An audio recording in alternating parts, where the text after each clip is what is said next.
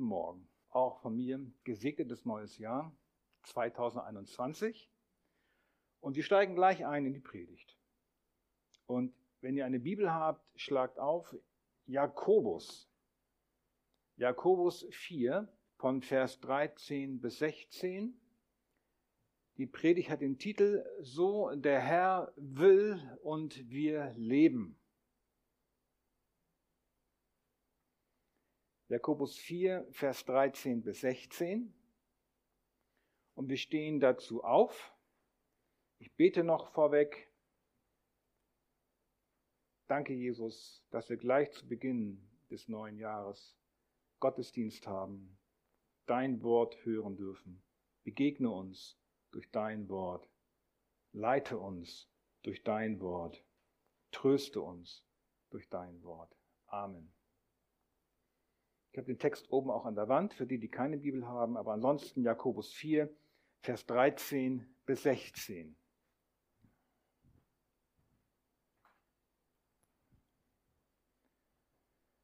Wohlan nun, die ihr sagt, heute oder morgen wollen wir in die und die Stadt reisen und dort ein Jahr zubringen, Handel treiben und Gewinn machen.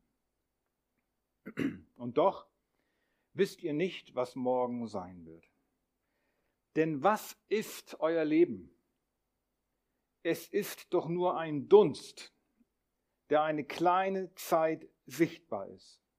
Danach aber verschwindet er. Stattdessen solltet ihr sagen, wenn der Herr will und wir leben, wollen wir dies oder das tun. Jetzt aber rühmt ihr euch in eurem Übermut.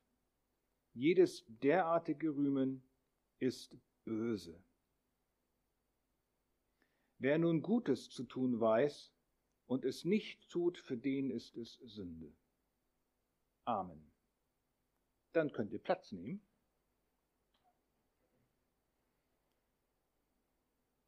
Ich habe drei Punkte. Der erste Punkt ist, Gott nicht vergessen.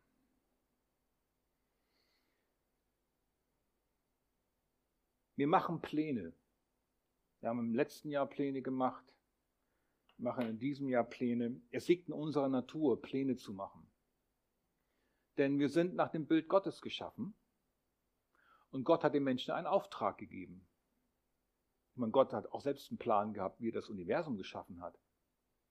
Das Universum ist nach einem festen Plan geschaffen. Das steht völlig im Gegensatz zu der Auffassung, da sind irgendwie Moleküle durcheinander gewirbelt und ist irgendwie entstanden. Dann gäbe es da keinen Plan. Dahinter steckt Gott, der Schöpfer, der einen Plan hat. Und wir sind nach seinem Bild geschaffen. Und Gott, der Herr, nahm den Menschen und setzte ihn in den Garten Eden, damit er ihn bebaue und bewahre. Adam bekam gleich einen Auftrag. Bewahre, bebaue den Garten. Wenn du einen Garten hast, wer von euch hat einen Garten? Wenn man da so keinen Plan macht, wie das abläuft, dann wächst da alles wild durcheinander. Bin mir sicher, dass man da auch nachdenken muss. Bebauen, bewahren, planen, vorausschauen. Und dieser Auftrag galt nicht nur im Paradies, der gilt auch nach dem Sündenfall, weil wir sind weiterhin im Bilde Gottes geschaffen und die Menschen machen ja auch Pläne. Wir müssen planen, wir sollen planen, es ist gut zu planen. Ich habe den Satz gehört, wer nicht plant, der plant das Versagen wenn du nicht deinen Urlaub nicht planst, dann machst du keinen Urlaub. Dann stehst du dann da. Oh, ein Tag vom Urlaub, mal schnell was buchen. Jetzt ist sowieso gerade alles egal. Aber dann klappt das nicht. Oh, ein Tag vor dem Studium, ich melde mich mal an, da kriegst du keinen Platz. Auf den letzten Drücker alles machen. Das war bei mir, das war so mein Leben. Ich habe immer immer alles auf den letzten Drücker gemacht. Es ist nur die Gnade Gottes, dass ich hier noch stehen darf. Ja, man lernt ja auch dazu. Man lernt ja auch dazu. Ne? Wer nicht plant, plant das zu sagen. Unser Berufsleben ist davon geprägt. Urlaub, Autokauf, Altersabsicherung, Familienplanung, Hochzeiten, Tagesplan, Stundenplan in der Schule, morgens aufstehen, alles muss geplant sein. Jakobus spricht hier Judenchristen an, die als Kaufleute unterwegs waren. Wir tragen unserem Leben Verantwortung und müssen planen. Das gehört dazu. Und in Vers 13, den er hier spricht, wohl, ähm, ist eigentlich kein Tadel gleich zu hören. Es ist kein Vorwurf, macht er, sondern er beschreibt einfach, was sie tun. Wohlan nun, ihr sagt, heute oder morgen wollen wir in die und die Stadt reisen und dort ein Jahr zubringen, Handel treiben und Gewinn machen. Wir dürfen als Christen also wirtschaftlich tätig sein. Wir dürfen ein Business haben. Völlig okay. Die christliche Geschäftsleute dürfen Gewinn machen. Die Vorstellung, die ersten Christen seien nur Arme gewesen und Sklaven, Unterdrückte, das ist demnach auch zu korrigieren. Darum geht es auch gar nicht. Es geht darum, dass diese Männer, die jetzt hier unterwegs waren, um Handel zu treiben, das zwar sorgfältig planten, aber sie machten einen Riesenfehler. Sie machten einen Riesenfehler. Was für einen Fehler machten sie? Jakobus sagt, doch wisst ihr nicht, was morgen sein wird. Weißt du, was morgen ist? Sie haben vergessen, wie er auch schreibt, dass ihr Leben nur ein Hauch ist, ein Dunst. Ne? Du kennst das im kalten Winter, gehst nach draußen, machst einmal so, oh, musst Maske vorabnehmen natürlich. Da siehst du so einen Hauch und nach einer Sekunde ist der weg. Je kälter ist, umso länger bleibt er vielleicht draußen der Hauch, aber nur Augenblicke. Sie vergessen, dass das Leben ein Hauch ist, ein Dunst ist. Das ist die Frage, um die es geht. Was stellen wir mit dieser kurzen Zeit an? Wir denken vielleicht, oh, ich lebe noch 80 Jahre, ich bin noch so jung, mein Leben liegt noch vor mir. Ich lebe ewig, ich sterbe, werde nie sterben. Habe ich früher geglaubt, als ich so jung war, so 20 rum, 18, oh, ich lebe. Ach, im Jahre 2000, da bin ich, mein Gott, wie lange. Im Jahre 2000, da bin ich ja, wie alt bin ich im Jahre 2000? Sieben, 37 Jahre. Oh, das ist ja noch so weit weg, als ich 16 war. Das war Science Fiction. da hat man gedacht, da fliegen Leute mit Autos durch die Luft. Schon. Nichts ist passiert. Alle Pläne der Menschen sind über Bord geworfen worden. Ne? Was stellen wir mit der kurzen Zeit an? Bist du dir dessen gewiss, dass dein Leben ein Hauch ist? Aus Gottes unendlicher Perspektive ist unser Leben ein Hauch, ein Punkt. Gab es auch im Indianerwort auch mal, der, der Hauch eines Büffels im Winter, der sich im Sonnenuntergang verliert. Nichts. Weg. Was ist wichtig in deinem Leben? Bald ist es nämlich vorbei. Was ist das Allerwichtigste? in deinem Leben. Morgen kann es vorbei sein. Um was kümmerst du dich am liebsten, am dollsten? Was ist dir das Wichtigste? Der Schatz in deinem Herzen? Deine, voll, deine volle Scheune? Deine private Sicherheit? Die Erfüllung deiner Wünsche? Das Ausleben deiner Gefühle? Morgen können wir tot sein.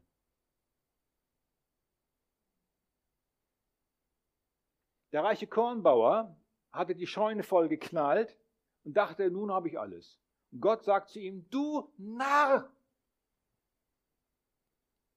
Bei den meisten Menschen, die sterben, müssen wir auf dem Sarg schreiben, du Narr. In dieser Nacht wird man deine Seele von dir fordern. Wem wird dann gehören, was du bereitet hast? Wem gehört dann das ganze Saatgut und die Körner? Die Mäuse fressen es auf, wahrscheinlich. Wenn nicht die Erben kommen das dann irgendwie unter sich aufteilen. So geht es dem, der für sich selbst Schätze sammelt und nicht reich ist vor Gott. Daher die wichtige Frage. Deswegen, deswegen kommt Jakobus, deswegen gibt er diesen Rat vielmehr. Stattdessen solltet ihr sagen, stattdessen, statt diesen ganzen Kram,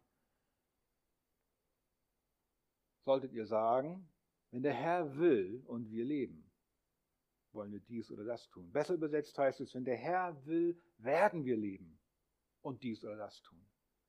Aber es hat sich so eingebürgert, wenn der Herr will und wir leben, wollen wir dies oder das tun. Das macht uns demütig. Das bringt uns runter. Wir stellen alle unsere Zukunftsabsichten bewusst unter den Vorbehalt Gottes. Ja, es kann auch ganz anders kommen. Und das sollte auch jeder ganz persönlich tun. Welche Pläne hast du für das neue Jahr? Urlaub, Jubiläum feiern, dich selbstständig machen, was du Pläne hast, ist vollkommen egal. Die von Menschen herbeigeführte und von Gott initiierte Covid-Krise hat uns aufgerüttelt und auf dramatische Weise in Erinnerung gerufen, wie abhängig wir von Gott sind.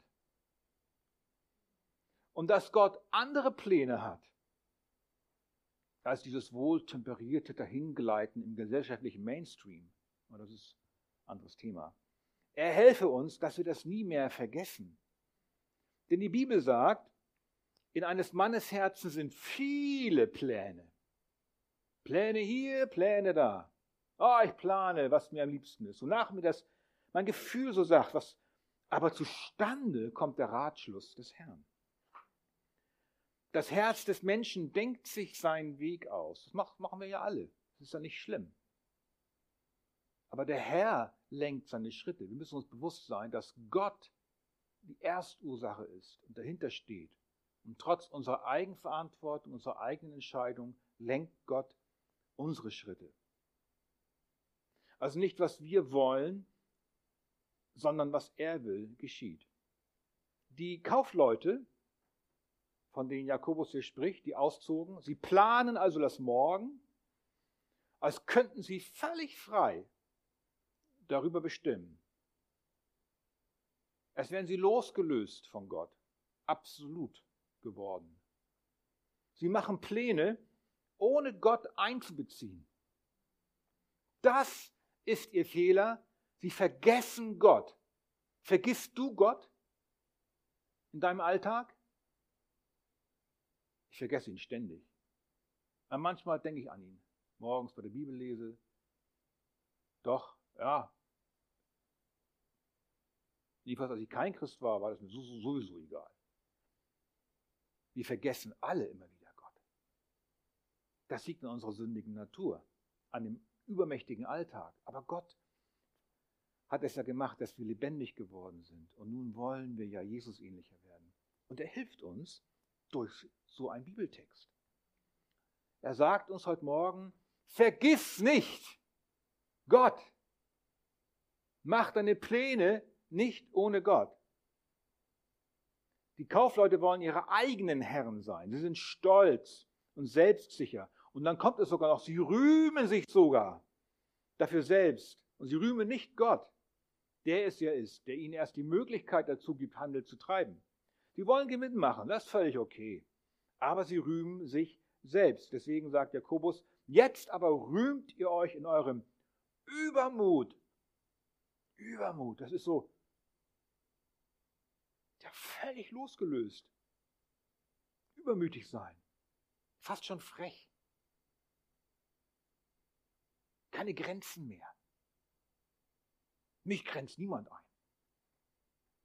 Ich bin meines Glückes Schmied. Das habe ich gemacht. Ich habe die Gemeinde hier großgezogen. Das wäre fatal. Ne? Fatal. Dazu sagt Jakobus, jedes derartige Rühmen ist böse. Da steht nicht noch, ja, ein bisschen böse. Es ist wirklich böse. Und böse heißt evil. Das kommt vom Feind. Warum? Weil jedes derartige Rühmen gegen Gott gerichtet ist. Es ist ein Angriff auf Gottes Souveränität. Selbstruhm, Stolz sind ein Angriff auf Gottes Souveränität. Es gehört zur Ursünde. In Richter 7, Vers 2, da spricht der Herr zu Gideon, als sie das Volk Midian angreifen sollen. Da war eine Armee von 10.000 Israeliten, 10.000 Mann. Und Gott sagt dann, hm, das Volk, das bei dir ist, ist zu zahlreich. Ups. Das Volk, das bei dir ist, ist zu zahlreich, als dass ich Midian in deine Hand geben könnte. Ja, Israel könnte sich sonst gegen mich rühmen und sagen, meine eigene Hand hat mich gerettet. Was macht Gott? Er stutzt die Anzahl der Soldaten runter auf 300 Mann. Und die werden nochmal in drei Gruppen auf 100 eingeteilt und sie besiegen die Midianiter. Ein Wunder. Wem gebührt der Ruhm? Den Menschen? Oh, weil wir so wenig waren, war das erst richtig gut von uns. Nein, das, der Ruhm gehört Gott. Sie könnten sich sonst gegen mich rühmen. Stattdessen, wer sich rühmen will, der rühme sich des Herrn. Der Mensch hat keinen Anlass, sich zu rühmen, dass er sein Leben planvoll in der Hand hat. In Sprüche 27.1 heißt es, rühme dich nicht des morgigen Tages, denn du weißt nicht, was der Tag bringt. Jakobus deckt das Motiv auf, er nennt es böse. Volle Terminkalender können ein Ausdruck von Selbstherrlichkeit sein. Oh, Fall, kannst mich mal besuchen, ich bin so allein. Nee, ich habe keine Zeit, du, ich mein Terminplan ist voll. Doof, ne? Ich bin bissig, ich merkst, ich bin bissig, ich kann mich nicht um sowas kümmern. Ja, in drei, drei Wochen gucken wir, ob ich Zeit für dich habe. Das kann also aus dem Ruder laufen. Das kann eine Eigendynamik entwickeln. Da müssen wir immer wieder uns besinnen und innehalten. Was ist wichtig in meinem Leben? Wie gehe ich mit meiner Lebenszeit um? Wer aus seinem eigenen Wollen heraus plant, wie es ihm richtig erscheint, der plant an Gott vorbei und damit an dem, was in Gottes Plan getan werden soll. Man könnte auch sagen, wer das Falsche tut, wer sich verplant, verpasst und verfehlt das Gute. Und das Gute heißt Gott rühmen, Gott einbeziehen, das Gute tun. Wer nun weiß, Gutes zu tun und tut es nicht, dem ist Sünde. Plan ohne Gott ist also eine sogenannte Unterlassungssünde. Genauso wie Bitten. Du bittest Gott, aber kein, hast kein Vertrauen. Bitten ohne Vertrauen. Hören ohne zu tun. Das Erkannte wieder vergessen. Glaube ohne dass Taten daraus folgen. Vertrauen auf materielle Absicherung. Plan ohne Gott. Wer nun weiß, Gutes zu tun, tut es nicht, dem ist Sünde. Gott vergessen ist echte Sünde. Wenn wir das erkennen, ist es gut, sogar sehr gut, denn dann können wir Buße tun und Jesus um Vergebung bitten. Sagen, ah, danke Jesus, ich, was hast du für mich getan? Ich will dich nicht vergessen. Du gehörst in meiner ganzen Planung dazu. Und dann vergibt uns Jesus unsere Schuld. Wir wissen also nicht, was morgen ist und brauchen bei jeder Planung Gott. Sonst werden wir Getriebene. Entstehen Lücken im Terminplan wir wissen gar nicht, wie die auszufüllen sind. Was mache ich jetzt bloß? Hat nichts zu tun. Getriebene. Und setzen unsere Hoffnung auf uns.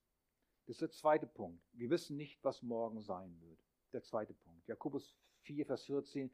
Ihr wisst nicht, was morgen ist. Wer weiß von euch, was morgen ist? Ja, morgen ist Montag. Super. Was heißt das, ihr wisst nicht, was morgen ist? Wir haben keinen Plan, was morgen abläuft. Ja, ich plane schon, aber was ist morgen?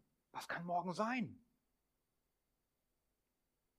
Ihr wisst nicht, was morgen sein wird. Das ist der Grund, weshalb wir sagen sollen, wenn der Herr will und wir leben. Stattdessen wird manchmal gelehrt, ihr müsst eine Vision haben. Habt eine Vision. Ihr müsst eure Ziele formulieren und genau die Schritte festlegen, einen Algorithmus entwickeln, wie ihr dahin kommt. Ihr müsst wissen, wo ihr hin wollt. Das ist an sich nicht verkehrt. Das ist okay. Solche Kalkulationen können richtig sein. Die müssen nicht verkehrt sein. Aber sie sind nur klug, wenn wir uns zugleich eingestehen, dass es auch ganz anders kommen kann. Jede meiner Planung muss ich bedenken, es kann ganz anders sein. Vielleicht platzt mir morgen der Reifen. Ich liege am nächsten Tag im Krankenhaus, auf Intensivstation.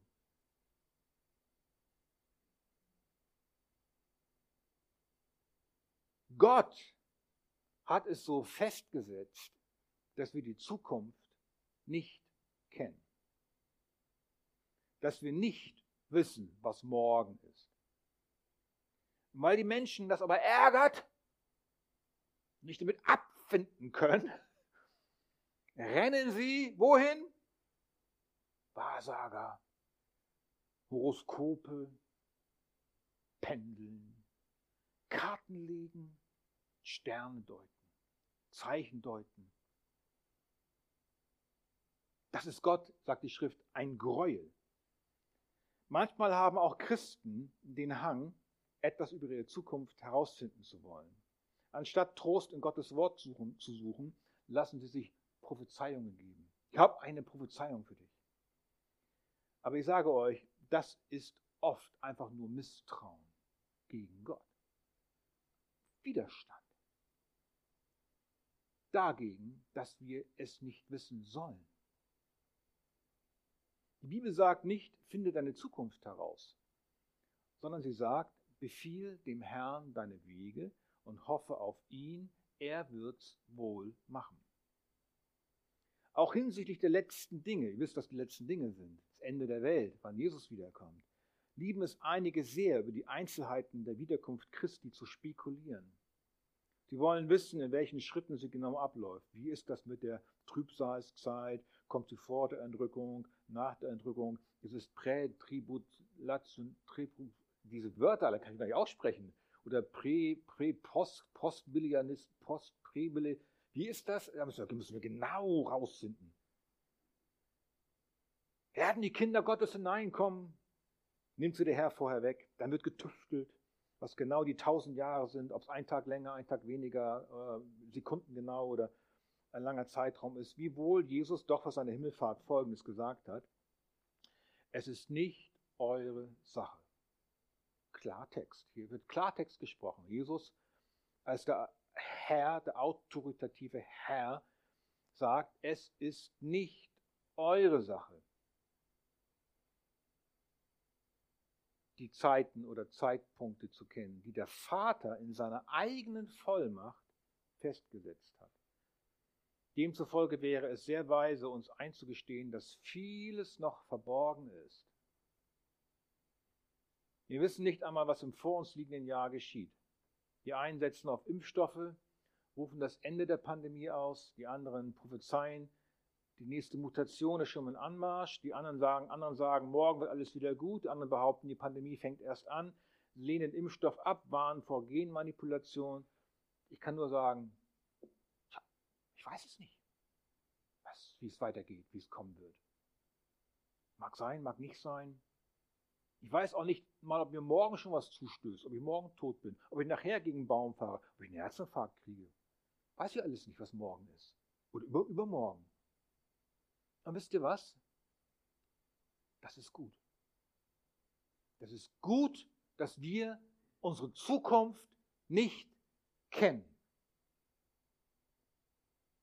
Stell dir einmal vor, du wüsstest morgen schon, dass du am Freitag einen schweren Unfall hast. Oder stell dir vor, du wüsstest schon, bei deiner Hochzeit, dass deine Braut oder dein, oder dein Bräutigam sich nach genau fünf Jahren, am 23.11. sowieso 2021, von dir scheiden lässt. Wie glücklich wird dann der Tag deiner Hochzeit? Wie glücklich wird deine Ehe dann sein? Ich bin froh, dass ich den Tag meines Todes nicht kenne. Wie würden wir denn dann leben? Dass ich auch nicht weiß, wie groß die Menge der Leiden bis dahin noch ist. Wenn ich wüsste, dass ich mir nächste Woche das Bein breche, würde ich nur in Furcht leben. Wie viel größer wäre die Furcht, wenn ich wüsste, wann ich sterbe? Wenn ich im Voraus wüsste, welches Glück noch auf mich wartet, andersherum, dann gäbe es niemals eine freudige Überraschung. Ich wüsste im Voraus immer schon, am Morgen macht Barbara mir eine Überraschung. Und dann kommt sie an, ich so, ha, wie schön, dass du an mich gedacht hast. In Wirklichkeit habe ich schon gewusst. Gibt es keine Überraschung mehr. Wenn ich, vor, wenn ich im Voraus alles Unglück wüsste, bestünde mein Leben nur noch aus Trauer und Verzweiflung. Äh, wenn ich im Voraus alles Glück wüsste, gäbe es keine Dankbarkeit mehr und keine recht echte Freude. Darum ist es gut, dass wir nicht wissen, was morgen sein wird. Das ist Gnade reine Gnade. Und deshalb sollten wir auch nicht wissen, auch nicht in die verborgenen Ratschlüsse Gottes hineinschnüffeln wollen, die das Ende der Weltzeit betreffen. Immer wieder hört man anlässlich der verschiedensten Weltereignisse, jetzt ist es soweit. Jesus kommt wieder. Jetzt ist es soweit. Jetzt, seit 2000 Jahren hört man das schon. Jetzt kommt Christus wieder. So wie diesmal war es noch nie. Bekommt am besten keine Kinder mehr. Denn die große Trübsal steht bevor. Oder wie bei den Adventisten war es ja der Fall in Amerika, die dann, wo dann genau festgelegt wurde, an dem Tag kommt Jesus wieder. Ach nee, kann man doch nicht. Ja, doof. Ah, nee, dann ich habe neun, ich habe ich hab, ich hab mich verrechnet. Da kommt er wieder. Verkauft eure Häuser, verkauft euer Land, ihr braucht es nicht mehr. Schickt eure Kinder nicht mehr in die Schule. Das war das, was war die Konsequenz? Totale Katastrophe. Kein Geld, kein Land, kein, nichts war alles verkauft. Furchtbar. Abgesehen davon, von der großen Enttäuschung.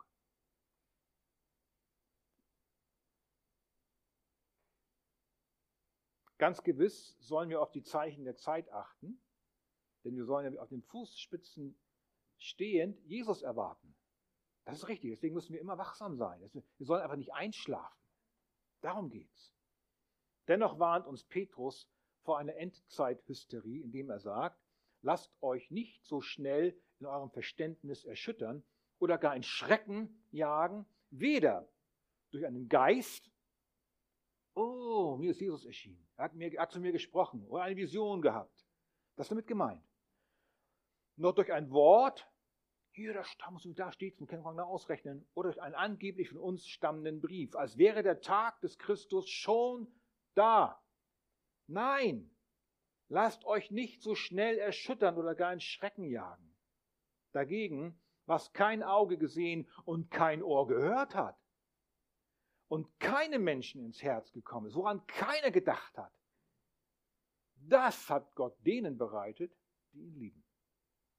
Seine Kinder verzichten auf solche Spekulationen. Sie lassen sich genügen an dem Wort.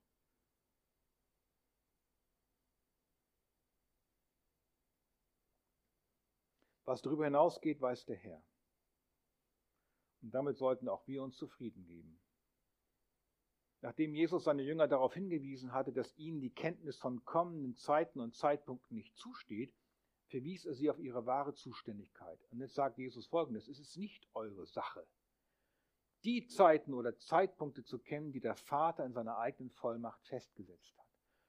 Es ist nicht unsere Sache.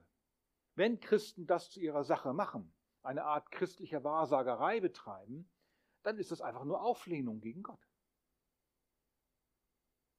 Sie wollen doch die Zukunft schon wissen. Da muss doch irgendwie eine Lücke drin sein, wo man durchgucken kann. Nein. Erst wenn wir sterben, dann gehen wir durch das Tor. Und dann sind wir beim Herrn und freuen uns. Was ist unser Job? Ihr werdet Kraft empfangen, wenn der Heilige Geist auf euch gekommen ist, und ihr werdet meine Zeugen sein. In Jerusalem und bis an die Enden der Erde. Das ist unsere Hauptaufgabe. Wir sollen Jesu Zeugen sein. Zeugen seiner Tat am Kreuz, seiner herrlichen Rettungstat. Der Missionsbefehl lautet nicht, geh hin und ermittle das Tier und den falschen Propheten. Der Missionsbefehl lautet, geht hin in alle Welt und verkündigt das Evangelium. Und darum sind die Themen der Apostel in ihren Lehrbriefen nicht das tausendjährige Reich, nicht die politische Wiederherstellung, nicht die 70. Jahrwoche Daniels. Darüber reden die Apostel so gut wie nie. Die Bibel kennt noch nicht einmal den Ausdruck tausendjähriges Reich. Sie spricht nur an einer einzigen Stelle in der Offenbarung von tausend Jahren. Und wer sich darüber im Klaren ist, dass die Offenbarung ein Buch der Bilder und Symbole ist, vieler Bilder, vieler Symbole, deren Deutung in weiten Teilen noch versiegelt ist, der wird sich hüten, diese tausend Jahre auf die Sekunde genau irgendwo einordnen zu wollen. Denn weder Jesus noch die Apostel in den Briefen reden davon. Und wenn sie es aus gutem Grund nicht tun, sollten auch wir uns zurückhalten. Paulus Endzeitszenario nach der Auferstehung der Gläubigen lautet so.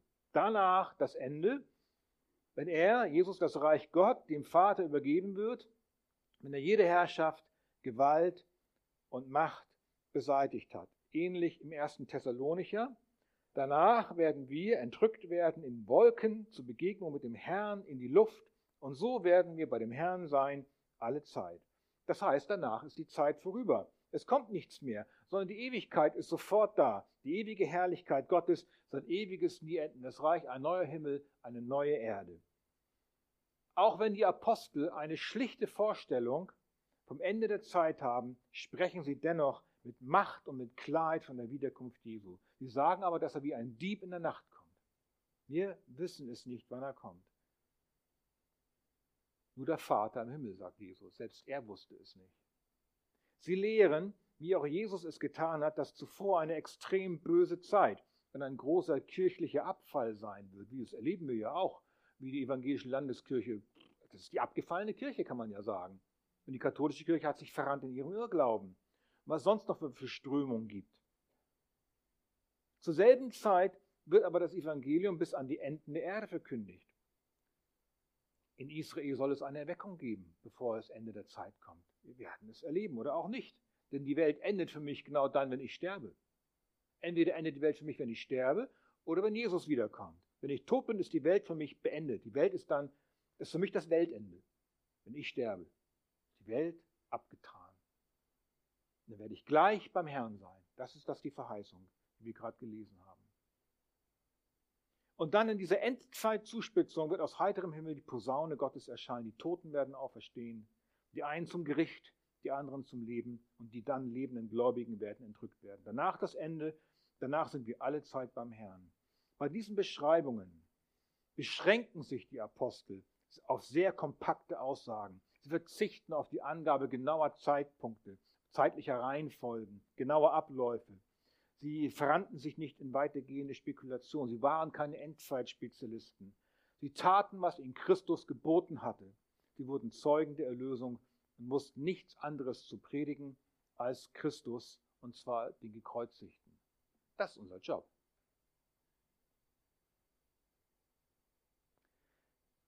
Dennoch, dritter Punkt, halten wir fest,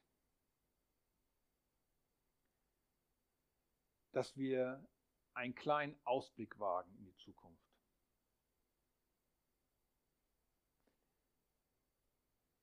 Unter Vorbehalt.